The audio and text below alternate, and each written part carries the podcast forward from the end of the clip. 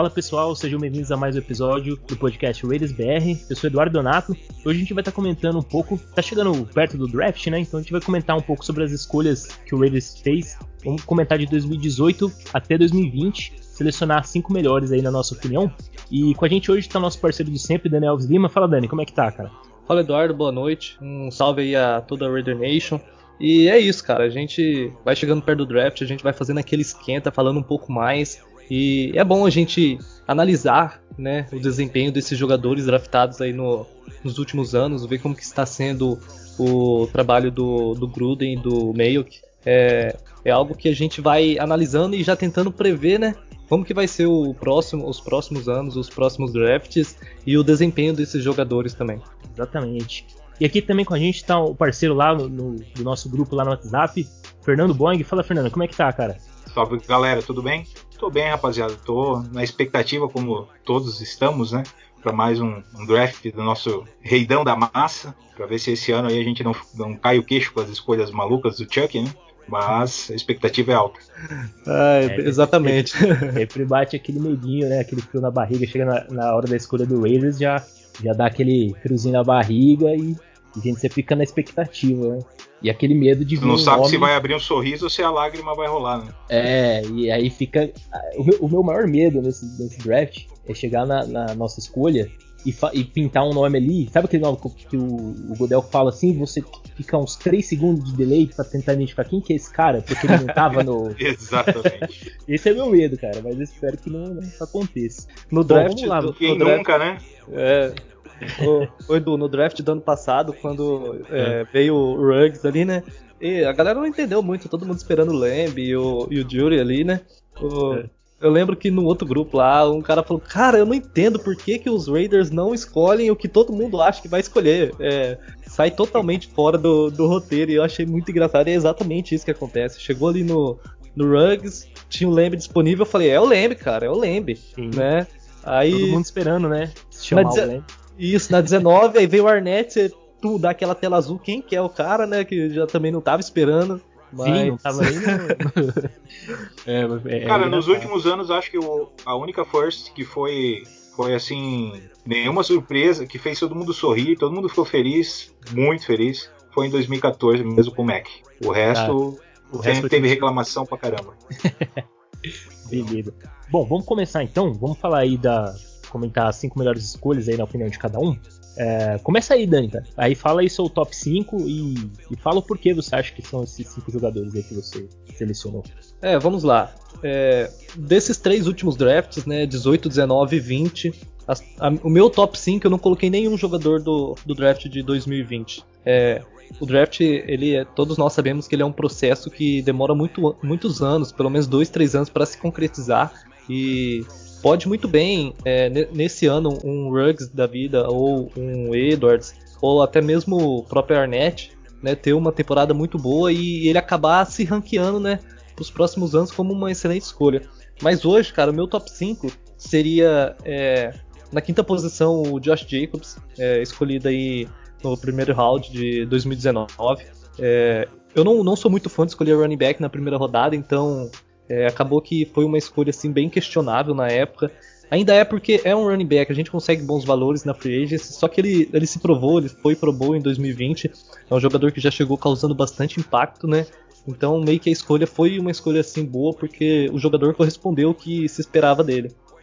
É, na quarta posição coloquei o Hunter Renfrew de Clemson, é, jogador também escolhido em 2019. Porque o Renfrew, cara, ele ele já chegou sendo o cara do slot ali, né? Ele já é, mostrou que vem. É, era um jogador muito, muito seguro, né? De Clemson e vem provando isso. E, e, no ano passado ele evoluiu e esse ano tende a evoluir também. Então, para mim, ele é o dono aí dessa quarta posição. É, na terceira, eu coloco o Trevor Mullen, né? Também de Clemson. Os Raiders adoram esses caras de Alabama e Clemson. Adoro. E o segundo round aí também. Ele tem cara... que entender qual que é essa paixão do Chuck aí. Acho que ele tá ganhando é, direitos dos times lá da, Cara, deve, deve, ser mais ou menos isso, porque ó, o que eu falei, Jacobs, Alabama, Hunter Renfrew, Clemson e Trevor Mullen, agora Clemson também. Só que foi um jogador de segunda rodada, né? Então, um cornerback que chega na liga já no primeiro ano ele teve ali seus problemas, mas isso é muito normal para a posição de cornerback, uma posição que é uma das mais difíceis para o primeiro ano de um jogador. Só que no segundo ano ele já, já se mostrou muito seguro, né? Teve excelentes partidas, é, comprometeu muito pouco, muito pouco mesmo. Então, você conseguir ir numa segunda rodada na posição 40 e o seu cornerback 1 é, é excelente para mim, merece demais o, os méritos aí da escolha. Na segunda posição eu coloquei o Max Crosby, é, de Michigan, aí, que veio na quarta rodada. E foi muito curioso que nesse draft a gente esperava que o Farrell né, impactasse ali por ser a, a quarta escolha geral ali no primeiro round. E não foi bem assim no, no ano de 2019. Quem impactou mesmo ali com somando 10 sacks na, e concorrendo aí até umas é o calor defensivo do ano. Não sei se ele chegou a passar perto assim, da corrida, mas pra gente a gente considerava assim. Então ele foi muito bem logo no seu primeiro ano e por uma escolha de quarta rodada, cara, é, foi um achado aí do, do meio que do Gruden. Mais do meio que acredito. E na primeira posição, o único jogador que não é do draft de 2019, que é o Colton Miller, que na época foi bastante criticado, né? Mas a partir do momento que você resolve a sua posição de left tackle, cara, é uma é uma escolha acertada. É... é um alívio no coração, né? Isso, isso, protegendo ali o lado, lado cego do, do Dark Car. E por mais que ele tenha tido uma temporada de rookie com bastante problemas, no segundo ano ele já evoluiu bastante e não tem defeito para colocar no jogo dele na, na última temporada. Em 2020 ele jogou muito bem, mereceu o contrato dele aí, um contrato, uma extensão de três anos foi um pouco, foi um valor alto no hoje, mas lá na frente esse valor pode ser uma barganha aí para os Raiders. Isso. Então, é, esse daí é meu top 5, cara. Josh Jacobs na quinta, Renfro na quarta, Manley na terceira, Crosby na segunda e o Miller na primeira posição. Bom, Com vamos lá, faça as honras aí, manda aí seu... Cara, vai soar estranho, mas basicamente são os mesmos, mesmos nomes, porém em posições diferentes. E aí eu vou justificar por que isso, né? É, o que, que eu considero dentro dos meus critérios aí para boas escolhas?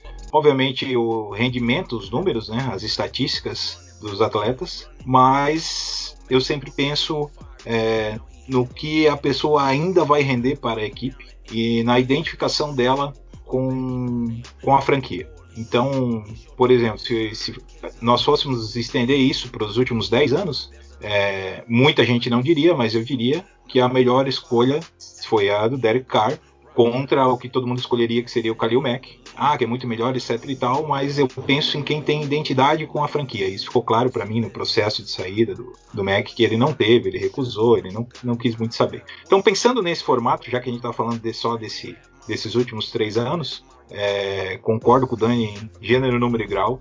Eu tive uma dúvida aí nas análises, olhando os dados e pensando na questão futura é, referente ao Ruggs. Também seria o único que talvez entraria nesse top 5, top five, mas ainda tem muito a provar. Eu acredito muito nele.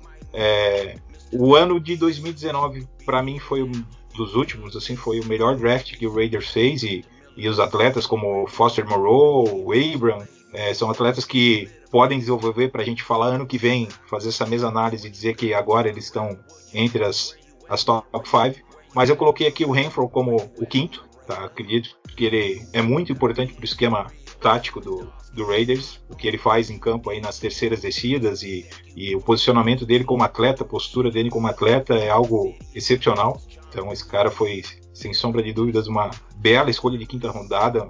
Hoje eu diria que muitos disseram na época, muitos analistas disseram que tinha sido um estilo do Raiders, né, quinta. É, muita gente não acreditava por causa do tamanho do cara, etc e tal, mas eu sempre imaginei que iria ser o, o nosso Edelman, né, e vem se provando dessa forma. Então, Renfro na quinta. Na quarta eu coloco o Mullen, é, acredito que ele ainda tem bastante para desenvolver, mas tem o tamanho é, que quem no passado acompanhou o Namdi Azomura, o nosso antigo, a nossa antiga ilha, é, esse cara é o cara que mais me lembra ele entre os cornerbacks que tiveram no Raiders após. E acho que ele vai fácil, fácil aí, em dois, três anos, estar tá na nossa primeira escolha. Acho que ele vai evoluir muito. Mas o que ele me apresenta hoje me coloca na quarta posição. E aí eu coloco o Jacobs na terceira. É, apesar dele ter sido uma escolha alta, é, foi a 24 primeira escolha, mas nossa, na 24 daquele ano, é, ele sinceramente, para mim, entrega o que promete. É um cara muito físico, muito forte, que pouco se lesiona e que está sempre à disposição para bater cabeça. E também algo que a gente às vezes esquece um pouco de observar é que ele colabora bem nas jogadas quando ele precisa bloquear. Ele faz, executa bons bloqueios como running back. E isso é importantíssimo. Né? Inclusive os defensores sabem que ele executa bom bloqueio e, e a gente entende que quando, quando tem um running back físico ali, é, o defensor já não entra tão confiante, né? Porque sabe que ele vai estar ali para impedir. Então apresentou bons números, corre muito bem, fez excelente temporada e acho que merece aí essa terceira colocação. Concordo também com o Crosby na, na segunda, é o meu segundo também. E de novo, baita, uma baita escolha de quarta rodada, surpreendentemente.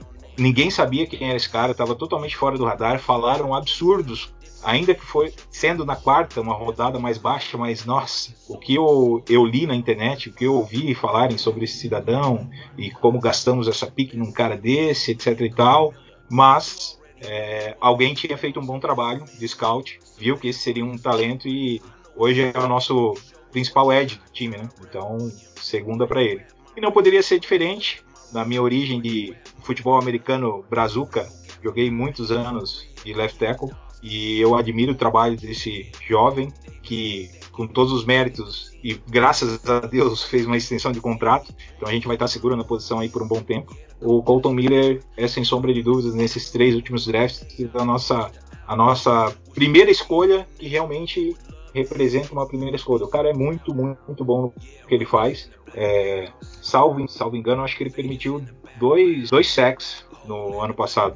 E cometeu umas quatro faltas, poucas faltas, cinco faltas, não lembro ao certo. Então, cara, para um left tackle jogando na NFL, meu irmão, isso é, é, fantástico. É um cara que participou de quase mil snaps e permitiu é, apenas dois sacks. Quem disser ao contrário, ou não entende futebol americano, ou tá de birra com o cara. Então, meu número um, meu, meu ranking aí vai pro, pro Colton Miller. É, teve cara um que comentou aí, é, rolou uma discussão ali no grupo, falou que não gosta muito do Miller, mas opiniões, né? Então... Ah, eu também não gosto dele, cara. Ele não divide o dinheiro dele comigo, ele não me deixa é, andar nos então... carros dele. Eu não preciso gostar de ninguém, cara. Eu preciso respeitar números, dados estatísticos na liga mais foda de se jogar, é, nos, nos esportes mais complexos de se jogar, extremamente físico, numa posição crucial um cara que joga mil snaps e permite só dois sacks contra, porra, defensores fantásticos da NFL, quem não gosta de um cara desse só pode ser maluco, né, velho? Não tem outra é, explicação. É, vou ter que falar, né? Bom, vamos é. lá, então. É, vocês falaram aí os cinco melhores, né? O meu não vai fugir muito, mas eu usei um critério um pouquinho diferente. Eu sabia que, que esses seriam os nomes praticamente que, que iam surgir, eu acabei usando um critério um pouco diferente, mas vocês vão ver que também que não, não muda quase, quase muito o que vocês já falaram, então não vou me prolongar muito. Ah, na minha quinta posição, eu coloquei o Mullen, Trevor Mullen, que veio na segunda rodada né, de 2019, de Clemson para variar. ele teve uma evolução muito boa, né? Porque na primeira temporada dele, ele acabou entrando no meio da temporada, acabou tendo o, altos e baixos, que é normal, né, para um, um rookie, mais na posição de cornerback, uma posição bem, bem complicada fazer essa transição do college para NFL. Outra e, velocidade, né? Outra velocidade, wide receivers outro nível, então é, o primeiro ano dele foi um pouquinho de altos e baixos. Agora nesse segundo ano dele ele já teve uma evolução muito interessante. É, se deu, se deu poucas jardas, Talvez agora, no, mais pro final da temporada, principalmente aquele jogo contra os Chargers, ele não foi tão bem. Mas isso é muito por conta do esquema utilizado no jogo ali pelo, pelo então interino, né, o Marinelli. Mas enfim, o Mullen ele teve uma evolução muito boa e para um cornerback já no segundo ano mostrar essa evolução, então ele já mostra que ele tem potencial para ser um cornerback titular aí durante alguns anos. É, minha, minha quinta posição vai para o Mullen. É, na quarta posição, eu coloquei o que vocês colocaram em primeiro, que é o, o Colton Miller. Tá? Por quê? Eu vou, vou, explicar o critério que eu utilizei. Uh, ele é uma escolha de primeira rodada, certo? E na minha, assim, na minha visão, um GM, pré, pré, um, um, GM, head coach, né, que faz as escolhas, é, conseguir encontrar talentos ali de quarta, quinta rodada, até mesmo uma sexta rodada, é muito mais difícil do que de primeira rodada. Então, por esse critério, acabou tendo um pezinho maior para as escolhas que eu vou falar a seguir. Então, o Colton Miller não tem nem que falar, né, cara? Ele o primeiro ano ele não foi tão bem, teve a escolha dele foi muito criticado na época, tinha outros jogadores ali no, no board ali que, que estavam mais assim é, no ranking assim, mais acima e ele teve que se provar, acabou no primeiro ano não indo bem, que é normal para um, pra um né? Tu lembra quem, Eduardo? Oi? Tu lembra exatamente quem eram esses caras? Tu tá falando de tackles que estavam mais cotados que ele. Cara, não, não exatamente de tackles, é, é de, Ah, tá. de, de outros valores mesmo. Não, não, só queria É, pra gente ver se a gente fazia o comparativo de como esses caras estão agora, né? Se fossem tackles. Não dá pra comparar a banana com laranja, né? Mas Ah, sim, sim, sim. se fossem tackles, É. a gente poderia comparar. Na verdade, se eu não, se eu não salvo, é porque também foi em 2018, eu não tô muito lembrado. Faz tempo, né? Também de cabeça nem. Mas eu acho que o, o Colton Miller ele tava cotado ali por uma, talvez por uma segunda rodada, por isso que teve essa, essa, essa crítica aí, né? Porque É, na eu verdade, é, na, na verdade, a gente era a décima escolha naquele draft. A gente fez um trade down com o Arizona e aí na décima, a gente foi pra décima quinta e selecionou ele. E então, como ele era cotado mais pra uma segunda rodada, então as críticas já vêm, né? Na verdade, o, todo o draft do Raiders, a mídia já pega pesado, né? Dependente do. Se já não bastasse a torcida, que odeia o próprio time, que eu nunca vou entender esses caras. Mas tudo bem. Tá, vamos lá, é 2018. Primeiro teco que saiu, saiu na nona pra São Francisco. Vocês me ajudam aí, é Mike, é, aham, é Mike, Mike, Mike Glinchey, não sei como que é o nome desse cara. É, o segundo foi o Colton Miller, né? E o próximo saiu na 23, que é Isaiah Wynn, né, de New England. É, o, o outro foi o Austin Herbert, Herbert de, do- de Cleveland. E, cara, e o e o Brian Owen, de Minnesota. Ou seja, pra mim esses nomes não dizem que a gente fez a escolha errada pensando na necessidade de, de tackle que tínhamos. Exato. E o Brandon Parker na 65. Não, não, não. não. Aí tu avacalha também com a brincadeira.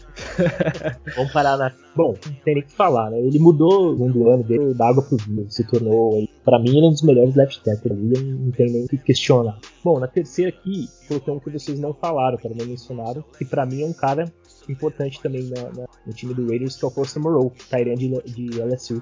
Moreau, ele se lesionou, né, cara, no fim da temporada da, do- de rookie dele, e ele teve uma temporada bem sólida na, na- em 2019, uma boa presença ali no, na end zone, bloqueia bem. E óbvio que a gente tem o, o Darryl Waller, o Darryl Waller é o, o, o cara ali da, da posição, ele é o principal alvo né, do, do Derek Carr, não tem, é incontestável.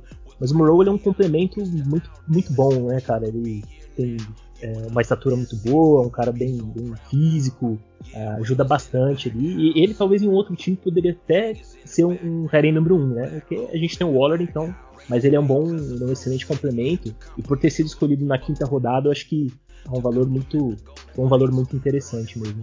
Fora que o cara é lindo, né? É, não, é. Não, à de parte, galã, cara. Vocês sabem ali no grupo do, É. do- do nosso grupo do WhatsApp, ali, eu é, literalmente pago muito pau pra ele e eu queria, eu tenho certeza que o Waller consegue bater vários defensive backs alinhados de wide open, né? Aberto aí como receiver. E se a gente botasse o Morrow pra jogar de Tyrene, cara, com, com o Waller aberto, uma formação empty, cara, ia pirar as defesas adversárias. Os caras não iam saber nem pra onde correr. Entendeu? Mas concordo contigo. Ele, ele é um valor que pra mim tava na lista das decisões. né? Acho que eu cheguei a comentar, né, que é, olhando, eu botei pra analisar. Entre os que eu botei pra analisar foram oito caras. E aí eu fui mexendo aí, olhando as estatísticas, entendendo. Mas ele era um dos caras que eu, que eu analisava também pra, pra ver se entrava no meu top 5. Mas É, concordo que é um excelente valor. E essa ideia aí que falou, né, de usar o Waller no, no outside, já, essa temporada já, ele já foi bastante utilizado dessa maneira. E é impressionante como ele cria um mismatch ali contra os, os corners ali. É, é algo gritante, né? Ele cria separação, ele é, ele é muito grande. E é muito desumano que o cara quebra uma rota pra dentro aí, pô, o tamanho todo dele, o alvo que ele cria é gigante pro quarterback acertar e muito difícil pro, pro cornerback conseguir impedir que essa bola chegue nele, né? Então, Não, é muito- E aí o Morrow se torna uma arma interessante ali, aliado de Tyrene, então é, para mim foi uma escolha muito, muito acertada. Ah, na segunda posição, igualmente aí aos colegas aí, é, o Crosby tá na quarta rodada. Ele é um Ed que veio ali. ah, pô, a gente nunca espera né, de um Ed de quarta rodada, a gente sempre espera de, de primeira, segunda rodada. Ed de terceira, quarta rodada, quinta, pra trás, é muito difícil vingar na NFL. São poucos que, que realmente se tornam bons nomes. E o Crosby ele teve um impacto muito grande, principalmente na temporada de rookie dele. Você, logo na primeira temporada, você anotar mais de 10 sacks, é algo que a gente tem que levar muito em consideração. Então, o trabalho ali de, como, como o Fernando disse, trabalho ali de scout, ali, de analisar o jogador, tudo, foi, foi muito bem feito. E apesar de, de das críticas ter vindo, é, ele acabou provando o contrário, né? Provou que ele tem um valor ali e pode ser um jogador aí para para números bons de sacks em várias temporadas. Então é um jogador que tem tudo para ser um bom titular aí por uns bons anos. É, ele e, desempenhou melhor, inclusive, que o, a Force Pick daquele ano, né? Que é um seu Farrell. parceiro Farrell. O Farrell, cara, o Farrell. Eu até pensei em colocar o Farrell aqui nessa. Nessa no top 5? É, não. não, não, não. Não digo no top 5, mas ah, eu, eu chego a considerar ele como, vamos dizer assim, um cara a se considerar, porque ele é muito bom ali na, na causando pressão, ele é bom, um cara bom no run stop. O único problema é que um, a escolha dele foi muito alta, e quando uma escolha alta, uma escolha de quarta, uma escolha quarta geral, né? É, você espera muito mais desse jogador. Então, eu acho que ele cara, entrega. Vocês acompanharam o ano dele no college? A Sim. carreira dele? Não, o cara era um monstro era jogando um monstro, lá, cara. A expectativa é. era muito alta mesmo. E aí acabou que ele não, não correspondeu. E a, e a gente, pegando ele na quarta escolha geral, é, se criou uma expectativa ainda maior, porque ele não estava cotado ali, né? Ele era cotado ali por uma escolha 20 pouca, mais pro final, né, da primeira rodada. Então. Ele saiu antes do Davis, né?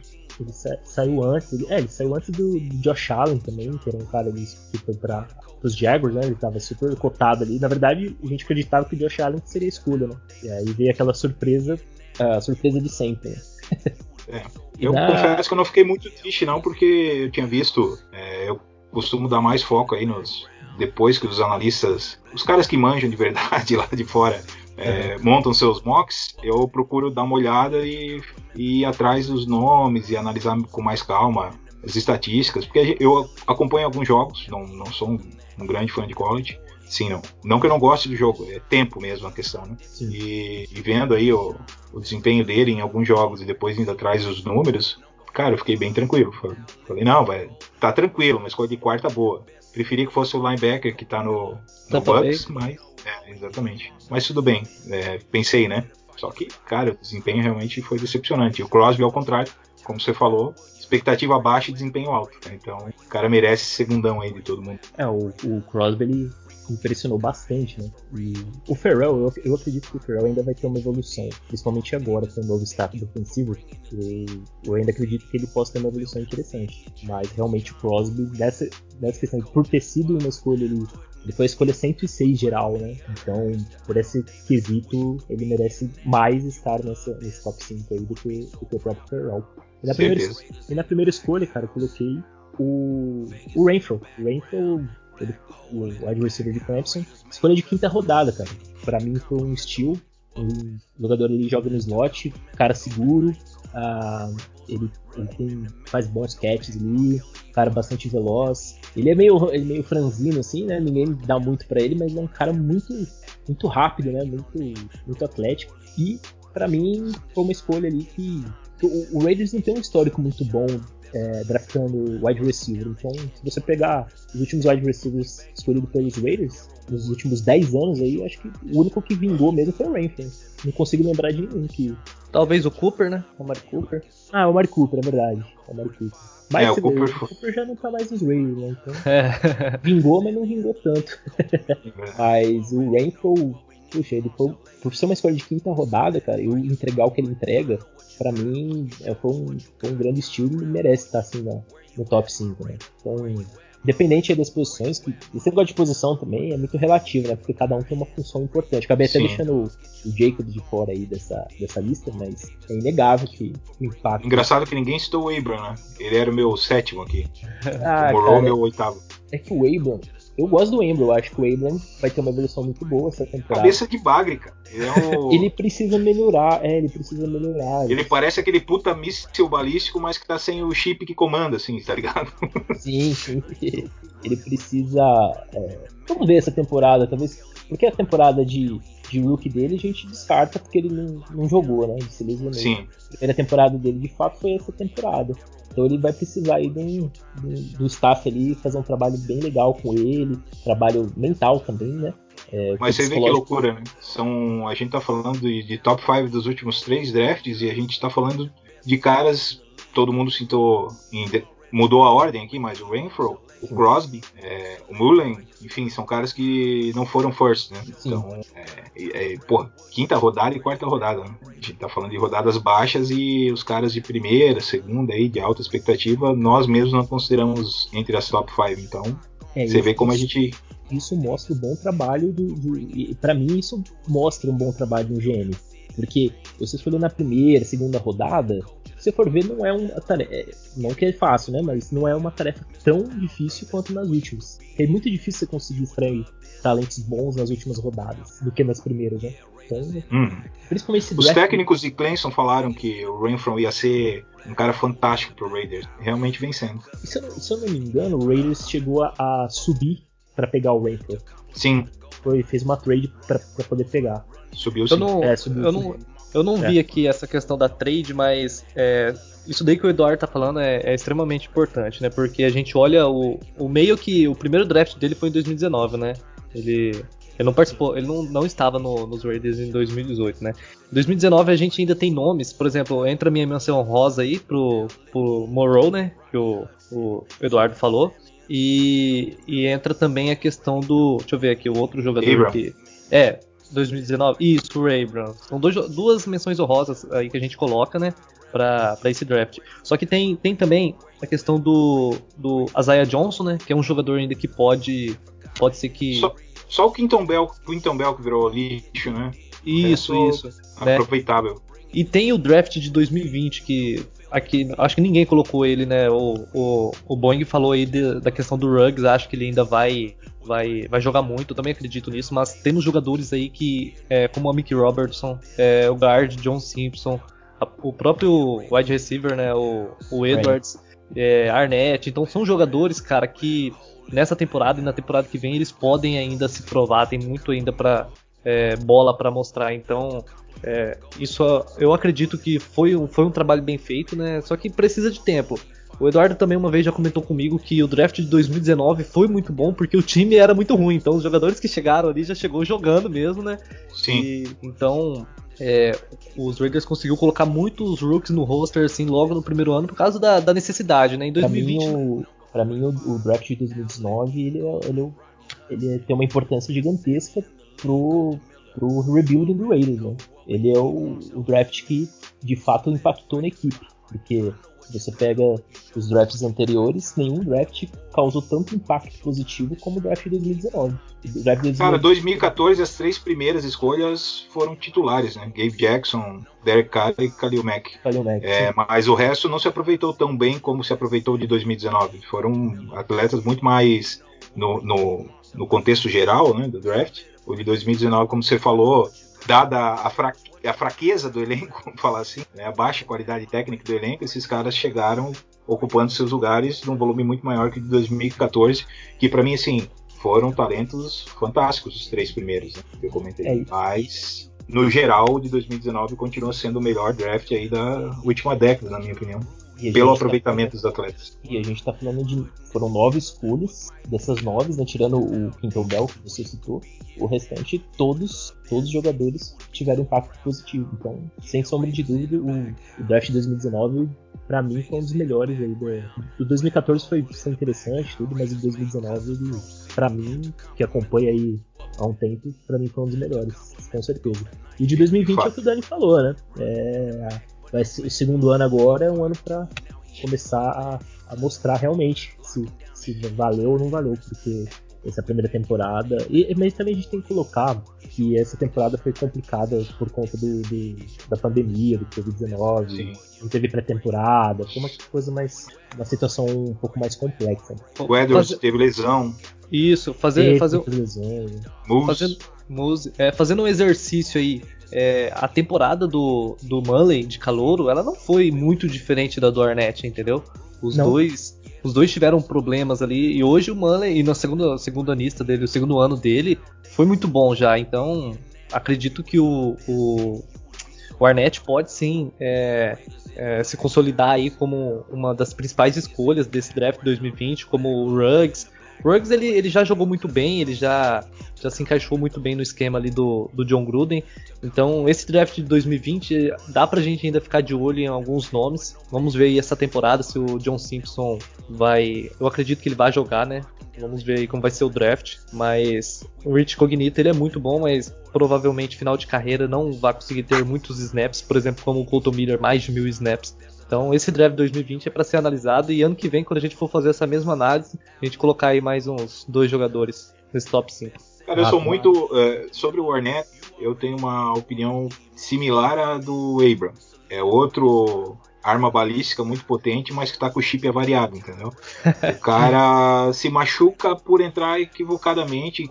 A, a vontade dele é sensacional, né? Não sei se vocês repararam no quanto ele ajudou contra jogo corrido e tudo mais. Ele entra firme nos tackles, só que entra inadequadamente, cara. É, e se lesiona por causa desses tackles, entende? Então é uma questão técnica, eu, pequeno entre aspas, mas um pequeno ajuste aí, ou seja, melhorar a entrada de tackle, o entendimento do, da força que, que a NFL traz em contraposição ao college, e que ele não tá jogando contra aquela molecada leve lá e tal. Cara, é essencial para ele. Se ele fizer isso, eu acho que potencial concordo contigo para fazer um segundo ano fantástico, sem lesões e conseguir mais snaps aí.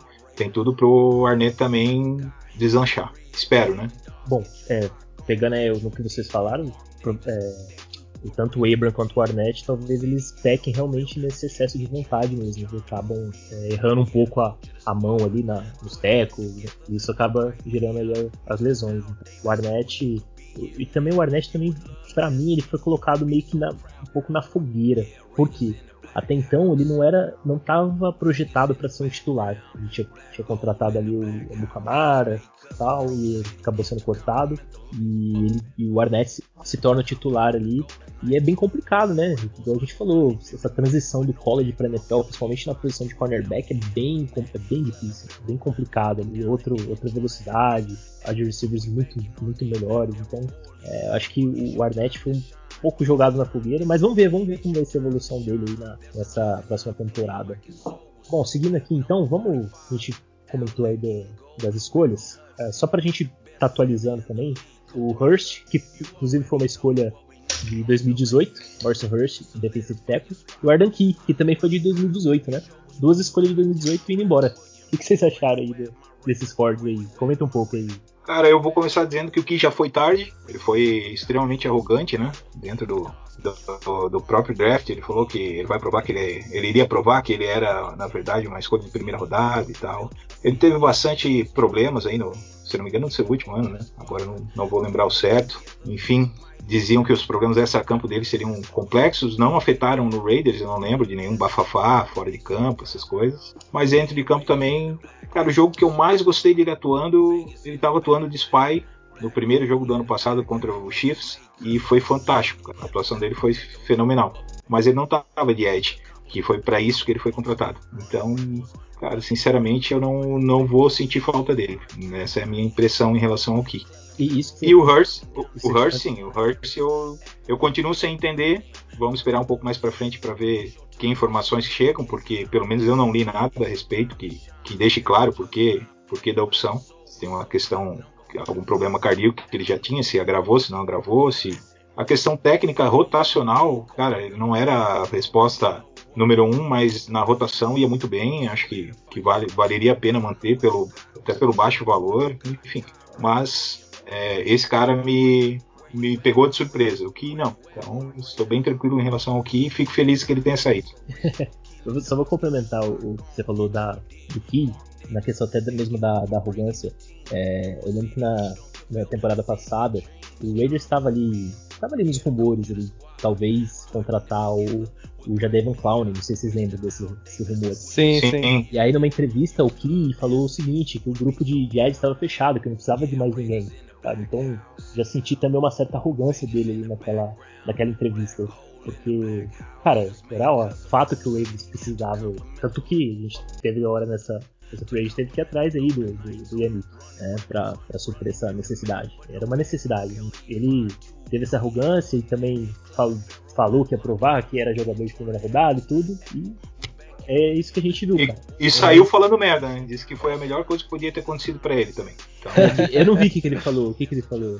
Falou, falou, é, que foi a melhor coisa que poderia ter acontecido. Ele fez um statement grande e tal, mas dá para pensar isso de, do meio. Depois eu posso passar o link para vocês. Mas Legal. É, vou, nem vale a pena perder muito tempo com isso, mas já tô é. colando aqui para vocês para vocês poderem dar uma olhada depois mais. Mostra que ele, ele já era arrogante e os próprios coaches sabiam que ele, os problemas extra-campo e tal. É, isso fez ele cair, além das lesões dele, né? fez ele cair, ou ele fez um tratamento é, para se livrar de dependência também, enfim, antes da, do draft. Foi ele, não foi? Foi, né? Não sei. Se eu não me engano, foi ele. Bom. Mas é, vamos, vamos ver essa informação e confirmar aí até o final do, do episódio. Mas de qualquer forma, é, no período da carreira dele, esse comentário com o Clown, esse comentário é, após a saída, mostra que o perfil dele é arrogante mesmo, sem, sem justificar para isso, né? realmente, enquanto ele esteve saudável no college, ele foi uma fera. Tanto que ele era cotado para ser primeira rodada, alguns falavam até em top 10 e tal, antes das lesões, antes dos problemas. Então, esse cara caiu muito e. Eu não consigo bicho. lembrar de um sec dele, cara. Nem eu. Não, de verdade, mas, eu não lembro, eu não lembro de nenhum sec dele. Se ele tiver um ou dois sec aí, foi muito nesses três anos. Exato. É, eu, eu concordo aí com, com o Boeing, com, com o Edu. O que não, não apresentou nada. A questão do Rush é. Se a gente tivesse gravando esse podcast ali em 2019, cara, ele provavelmente seria uma das primeiras escolhas desse top 5 nosso, porque a temporada de rookie dele foi muito boa do Rush, né? A gente esperava ali uma evolução no segundo ano, essa evolução não veio. E no terceiro ano a gente pensou, não, agora é o ano do cara, ele vai, ele vai mostrar. Tanto é que a gente já estava animado com a nossa nova DL, né? A gente que já tinha aí é, a gente deu uma reforçada, na verdade, no front seven, né, no corpo de linebacker ali com o Kiatowski e o Littleton. A gente achou que o, o Hirsch ele seria esse cara do interior da linha defensiva, mas acabou que se lesionou, não teve tanto impacto e acabou sendo cortado. Eu não, não acredito que tenha sido um movimento ruim dos Raiders, não, até porque trouxe bastantes nomes, é, nomes bastante interessantes até, que são apostas, né? Os Raiders trouxeram 3, 4 nomes aí pro interior da linha defensiva e eles querem que um ou outro dê certo ali para jogar do lado do Hanks, né? E fazer uma rotação e seja o que Deus quiser. É, essa renovação do Hanks foi importante. É, agora é torcer pro Yannick voltar a destruir e jogar muito. E a gente esqueceu que. E eu acho que talvez. Vamos ver como, qual que é a ideia da formação da linha, né? Mas o Farrell pode passar a jogar pelo interior da linha defensiva. É, ele é alinhado no interior da linha, ele tem um bom, um bom desempenho, viu? Exatamente. E daí eu acho que ele cai até melhor do que Ed pra NFL. É, porque ele aí é um cara forte e pro tamanho dele, no interior da linha, veloz, ágil. Né? Então talvez eu acho que ele não. Ele não foi. não era tão ágil quanto se imaginava para jogar na NFL de Edge. Ele teve um desempenho naquele jogo mesmo que você citou contra os Chiefs. o melhor desempenho dele foi no interior da linha. Ele criou as, as, maior, as maiores pressões ali de, que ele criou no, no, jogo foi pelo interior da linha. Ele tem um desempenho bom. Sem contar que ele é um bom run stop, né? Então, ele alinhado ali pelo interior da linha é bem, bem interessante, né? Agora com a vida do eu acho que a gente vai ver bastante ele pelo, pelo interior da linha defensiva. Bom, e só complementando, veio na frente veio mais um cornerback, né? Mais um cornerback não, acho que o único cornerback daqui. o Russell Douglas, que foi uma escolha de terceira rodada dos Eagles, se eu não me engano, de 2017 ou 2018. 17. 17? Isso. É, vamos ver, é um jogador aí que vem mais pra. Pra mim, ele vem mais pra depth, não sei. Mais pra rotação, talvez. É um cara, cara novo, fez né? um ano bacana no Panthers, então pode ser que, é, que ele surpreenda aí. Teve uns números interessantes no Panthers, né? E tem muito a ver também com o esquema do, do Bradley, né? Talvez é um jogador que eles olham e falam, não, esse cara aqui ele vai encaixar bem no meu esquema. Então, pelo menos pra profundidade aí que nem o Eduardo falou, acredito que ele já deve contribuir bastante. Cara, ele jogou em 11 partidas e fez 62 tackles no ano passado. Então, assim, é não é. Né? Pois é, e foram 11 partidas. Se ele jogasse 17, 16, Batia enfim, 100. né? Em tese, sim, né? Mas vai saber. É. Eu, agora eu não sei por que, que ele não jogou todas também. Se ele se lesionou, enfim. Não, não fui tão profundamente na, na informação. Mas isso me chamou a atenção, né? E ele é um cara com desempenho de tackles aí razoável. Não é um grande interceptador de bolas, apesar de já ter feito algumas. Mas eu acredito do seguinte: trazer ele era uma necessidade. A gente tem um cara com uma experiência um pouco maior e que tem uma qualidade técnica razoável. Então, assim, com o nosso amigo Arnett sempre se lesionando, acho que é a melhor coisa que o Raiders poderia ter feito. Então, e, é, o que me preocupa, e eu até comentei no grupo, assim que a informação veio da contratação dele, é que eu não vi por quanto esse cara, o que esse cara nos custou. Eu não sei ainda. Eu procurei hoje e não achei. Vocês acharam o contrato não achei, dele? Não. Não eu achei, não achei, mas eu acredito que, que ainda por um valor baixo. Ele não acredito que mas que mistério da porra, né, cara? Pra que isso? é, então. Cara. Até porque não tem dinheiro, né? Exatamente, tem que ser baixo. Mas geralmente esses caras que vêm e, e, não sai valor, assim, não sai detalhes de contrato, geralmente é porque o contrato é baixo mesmo e não causa tanto impacto no, no salary cap. Então eu, eu não fico tão preocupado assim, porque eu acredito que não tenha sido um valor alto, né? Nada que vá. Spotrack não, não tem nada, não. Não apareceu, né? Não, mas eu acredito que não seja nada que vá comprometer. E... Nem pode, né? Não tem como. É, não tá... tem como. Eu acredito que agora, o... dificilmente vai vir mais gente aí na Free Pode até ser que venha mais alguém. Quanto é que a gente liberou? A gente não comentou isso, né? Quanto é que foi liberado de capital? De... 4,5. Com o Ki, com o Hurst, né? 4,5. Mas ainda tá negativo? Não, não tá não. 6 milhões positivo. 6, 6 milhões positivo. Isso, 6,2 milhões positivo. Nossa, é pouco. E um draft todo pra fazer. É. É, vai ter exatamente. Que... Vai ter que cortar alguns caras aí. Vai ter que cortar, é. Vai trocar o Mariota no draft. Amém. é. Não, assim, não que, o, novo, não... o novo contrato dele, porra, me deixa hiper feliz. Quem é o time da NFL que tem um backup como ele, cara? Desculpa, aí eu concordo. Puta backup sim, sim. pelo preço que tá se pagando agora. Mas, agora porra, tá 10 milha, meu irmão. Não, não, 10 não. milha nunca. Não, era, ou era, ou era ou era cortar ou era reduzir. Ele aceitou a redução, aí ficou show. Ficou bom. Ficou um contrato bom para troca, ficou bem, bem atrativo, 3,5 milhões. Né? Sim, Quem, agora, é, agora deixa eu falar uma coisa pra vocês, que me deixa.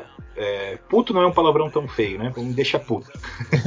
é, o, os nossos analistas tupiniquins, os nossos alguns irmãos aí de, de Raider Nation Brasil, por aí espalhados nos vários grupos, nos vários Facebooks, WhatsApps da vida, clamavam pela substituição do Car pelo Mariota. Que o cara é melhor, que o cara é isso, que o cara é aquilo. Aí eu te pergunto, se o cara era tão bom assim, como é que ele não conseguiu com N franquias da NFL precisando de quarterbacks bons? Como é que esse cara não conseguiu um contrato idêntico ao que ele tinha com o Raiders para ser starter de qualquer time que precisava? O Andy os caras não analisam, cara. Ficam somente, ah, eu odeio o cara e quero que o Mariota jogue, jogue por favor, né, cara, tem que ter um pouco de bom senso ainda da parte dos nossos amigos e, e torcedores do Raiders do Brasil para entender que esse cara, a NFL botou o carimbo nele de backup e não vai mais tirar, cara. Com backup, porra, baita backup. Mas fora isso, vamos acordar para a realidade, né? Ele não vai passar mais de ser um, um excelente backup na NFL. exato. Pelo menos eu acho. Uma coisa, uma coisa que a, que a galera tem que entender é o seguinte, cara, quarterback é uma posição que não dá para ficar trocando assim é, uma temporada jogou uma troca e troca. troca. Ah, o Raiders fez muito isso nos últimos anos. Se você pegar os últimos quarterbacks do, do, dos Raiders nos últimos anos, cara, o Raiders acho que teve que uns 12, 15 quarterbacks aí.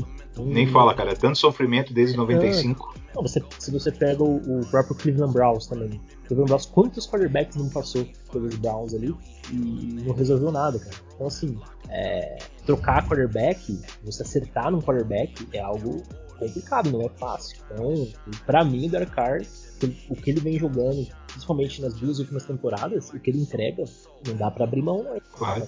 Eu vou ser muito sincero, cara. O que o Gannon fez com o time, é, quando ele chegou no Raiders e tudo mais, e levando até a. Que era um puta time, né? Um puta elenco, outra época, enfim. Não vamos entrar nesses detalhes que a gente não tá aqui hoje para isso. Mas o que a galera tem que entender é que o Gannon chegou num time extremamente bom, cara. E olha quem era o Gannon antes de chegar no Raiders. Ele não tinha esse hype todo. E ele foi naquele ano que perdemos o Super Bowl considerado MVP, porque ele jogou num time que tinha um, uma tinha uma OL fantástica, tinha poderosos wide receivers, tinha uma defesa que não permitia muitos pontos por jogos. Então, assim, é um contexto, o futebol americano, você pegar e pensar o cara, ah, o, o quarterback é ruim, porra, analisa o contexto geral da situação do time naquele ano para poder falar a respeito do cara jogando, entendeu? Você não pode pensar ele, tirar ele da realidade e olhar só para os números que já não são tão bons como foram no ano passado, por exemplo. Dizer assim, ah, esse cara caiu de produção. Não, o time inteiro piorou. Ah, vamos, vamos ser bem eh, a nossa realidade do ano que vem. Cara, a gente pode fazer movimentações, a gente pode draftar um excelente left, um right tackle é, esse ano. E o cara pode até jogar bem. Mas a nossa linha não vai ter mais o desempenho que ela já teve ofensiva. Vai demorar para ela voltar a se encontrar como ela se encontrava. Então, cara, vamos ser sinceros, o desempenho vai cair. O jogo vai mudar. E a gente tem que ser realista quanto a isso. Aí quando os caras é, olharem o cara sapateando para lá e para cá para fugir da pressão, dizer, porra, esse cara, esse cara, esse cara, mas nunca vão olhar para a linha que caiu de qualidade sensivelmente. Então é esse contexto que eu não, não consigo debater, cara. Eu nem entro quando começam a, a debater o jogador pinçado né, do contexto do time. Aí eu, eu guardo minhas armas e nem, nem entro no duelo porque é perda de tempo, entendeu? É, o, o Derek Carr, acho que ó, a, a única vez que ele teve um wide receivers bons mesmo foi em 2016, que tinha o Michael Capper e o Amari Cooper. Porque dos outros anos, o grupo de wide receiver era muito fraco. Sim, sim, agora tá melhorando. Né? Agora, agora a gente tá com considerando uh, as armas ofensivas, né? E aí o Waller entra, o Moreau, como a gente falou, enfim, ele tem um, opções boas de passe. Eu acho até que esse ano, esse ano que essa próxima temporada a gente vai estar em relação ao ano passado com melhores armas ofensivas do que a gente já tinha. Então, fico Brown. feliz com isso. Exatamente. Exatamente. Bom, então vamos pra, pra gente encerrar. Vamos falar o seguinte, cara. Falta oito dias aí, quase sete, né? O, o draft. E aí, fala aí, o que, que vocês acham? Primeira rodada, o que, que vem? Fala aí, Fernando, o que, que você acha, cara? Eu, eu é, comentei no grupo e ressalto aqui, cara. Ficaria muito feliz se a gente mantivesse na 17 para não perder muito capital. É, um tackle que a gente consegue pegar um bom tackle na 17 é um ano com mais profundidade aí nessa, nessa posição. E se a gente é, talvez subir, dependendo quem. É, é o draft é sempre muito doido e é legal de acompanhar. É, é no passado, quando eu não entendia muito bem a movimentação da NFL e olhava aquilo, eu só olhava como a escolha em si. De novo, como eu acabei de falar do atleta, a escolha pinçada, né? Mas tem todo um contexto, né? Quem caiu, por que, que era esperado tal cara e pegou outro? Pô, esse cara passou por os times que nem se imaginava que passariam, que fizeram outras escolhas, ninguém sabe por quê. Será que o cara tem um histórico de lesão? Será que o cara tem problema extra-campo? Enfim. Mas eu acredito que a gente possa, de repente, subir na segunda para as trocas que necessitem ser feitas para pegar um melhor safety. É, para mim seria tackle e safety. As primeiras e segundas. Tem algum nome aí que você preferência que você gosta? Cara, de preferência, é, vamos falar de realidade, né? Quem talvez sobre na 17 né? É, quem eu gostaria que sobrasse, o Dershaw, de Virginia Tech, o Jenkins, de Oklahoma. Cara, eu acho que teria que ser um desses dois, assim. Tô, tô na expectativa dos mocks que eu vi que eles, que eles passem na nossa frente é, são provavelmente Ficaria muito feliz que vão, vão entrar no 17 mesmo. É, é o que eu tô esperando também. Qualquer um dos dois, eu vou ser sincero que nessa ordem eu preferia o Dershawn primeiro, por, por escolha minha mesmo. nada, nada contra o Jenks, só acho que ele entrega melhor. Mas tem outros nomes também que, que pode, podem aparecer, porque cara, com, com a safra de tecos e bons tecos que tem, pode ser que os outros times resolvam. É, a gente olha para as necessidades que a gente imagina, que a gente vê os analistas especialistas lá nos Estados Unidos comentando, e aí vai fazendo a peneira, mas de repente, cara, pode ser que, que nem esses nos sobrem, né? Mas vamos ser otimistas. Se eles não nos sobrarem, quer dizer que outras escolhas, talvez algum linebacker, é, é, eu não ficaria triste se viesse um top linebacker aí pra gente, entendeu? Na primeira escolha. Só que eu acho menos provável que isso aconteça. Um cara que vale a primeira escolha. E aí, pra safety, cara, eu ficaria muito feliz se o Trevon sobrasse. Se ele não sobrasse, para subir, né? Se ele não sobrasse, eu não sei, cara. Eu não sei mesmo quem que quem que seria o, outro nome que me agradaria ali, mas eu acredito que a gente tem que interessar no melhor safety que tiver disponível, aí sem fazer esforço para subir. Oi? Que tiver melhor disponível no momento. É, no momento. E talvez se não quiser ir de safety, eu acho que o Grant vai sobrar para terceira. Eu vi vários mocks que ele sobra para terceira e cai no nosso colo. Então, Rich Grant. E aí pode ser uma opção bacana deixar só para endereçar na terceira. O problema é que a gente é, eu prefiro o Hit do que o, o Harris, mas a gente fica ansioso, né, para ter um valor melhor. E acho é. que o Trevon valeria subir na segunda. É isso que eu penso. Acho que ele chega lá para a gente poder ir buscar. Mas ou subir para o final da primeira, ter menos. Né? Aí é os impactos de draft. Mas eu eu gostaria que endereçassem com tackle e safety a primeira e a segunda. Show de bola. Isso, Eden que você tá esperando? É, levando em consideração que a nossa, nossa linha ofensiva ela foi desmanchada e que o draft ele é muito profundo tanto na, pro, na posição de teco quanto na posição de guard, cara. É, é claro que a gente sempre analisa o, o, o, contexto, assim, a situação mais clara. Mas a gente não sabe o que, que se passa ali no, no, na sala fechada no momento do draft, né? Vamos supor que é, sobre um ali de Vera Tucker na 17 e, e os Raiders puxam um gatilho nele. É um jogador que ele pode fazer o guard e o Denzel Good ele pode ser movido para tackle. Né? E nesse mesmo cenário, na segunda posição, a gente possa buscar um, um, um tackle um pouco mais é, para ser lapidado, não para chegar e jogar. Pode ser que ele chegue sim, seja é, titular na primeira temporada, mas caso ele não consiga, a gente tem ali o Good, né, para fazer essa posição e até mesmo o Vera Tucker, que ele também já jogou de tackle. Então, é, eu não ficaria triste se vem um jogador como esse, a gente tenha essa flexibilidade na linha, porque a gente já tem o Good, né, que faz a posição de, de guard e também já mostrou ser eficiente na posição de tackle, ainda mais na, nesse cenário da nossa linha ofensiva é, não estar tão boa, entre aspas, né? E vindo um tackle aí um pouco mais cru para ser lapidado aí para os próximos anos. A, a, a safra é boa, então acredito que é, um guard do nível do Alidia Vera Tucker ou até mesmo um Jenks e na segunda rodada a gente busque um outro linha ofensiva e tenta subir da terceira para para segunda para buscar esse safety aí que no caso que o Eduardo falou o melhor disponível não acharia que seria um, um movimento ruim os Raiders fizeram isso na na, na temporada, na, no draft passado. Eles viram que a posição de wide receiver era muito profunda e simplesmente foram de dois jogadores, né, mais puro, que é o, o Edwards e o Ruggs, e o Lynn Bolden Jr., né, é um jogador um pouco mais, mais híbrido ali, um canivete suíço. Mas pode ser que sim, os Raiders estão pensando em dar um all-in aí na nossa linha ofensiva, buscar pelo menos dois jogadores de linha ofensiva nas três primeiras rodadas e a posição de safety a gente já viu que eles não querem endereçar de jeito nenhum, né? A secundária, desde a, a temporada passada e essa free agency, então talvez eles, eles busquem um jogador aí um pouco menos badalado, né? Mas que possa entregar também um, um futebol bacana. Parece que os caras. Safety nem é importante, né? nem é importante. Parece que os caras não gostam de secundária. Né? É, exato, cara. Pô, bacana. Então, é... Eu acho que o nosso novo defensive é, coordinator tem mais esse, essa cara de prezar pela secundária, não tem? Sim. Eu acho que ele, que ele vai fazer um movimento, cara. Eu espero que ele faça um movimento para pegar um nome que possa ser o, o, futuro da franquia na posição, porque hit não dá, né, cara? Ele nem, nem, nem tem idade para isso mais. Esse staff defensivo aí, o Bradley e o Romulus, eles são bons para achar talento de secundária, principalmente nas rodadas ali mais pro final também. Eu, eu Amém, irmão, Deus. É, então eu tô, tô botando uma fezinha, vamos ver.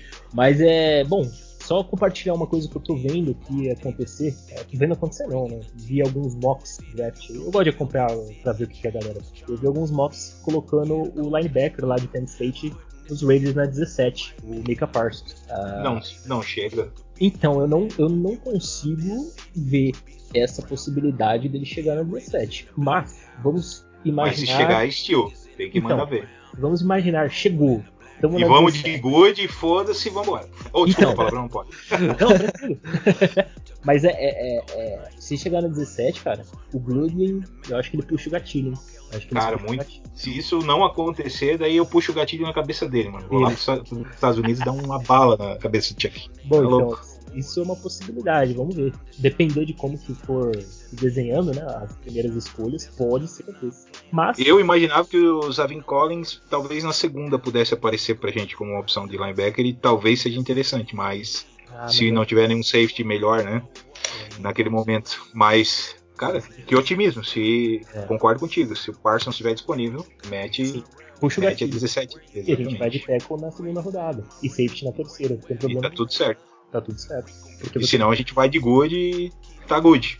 Tá good demais. que piadinha horrível. É, então. Mas, considerando aí que o Parsons dificilmente vai. Acho que o Kevin James seria uma escolha.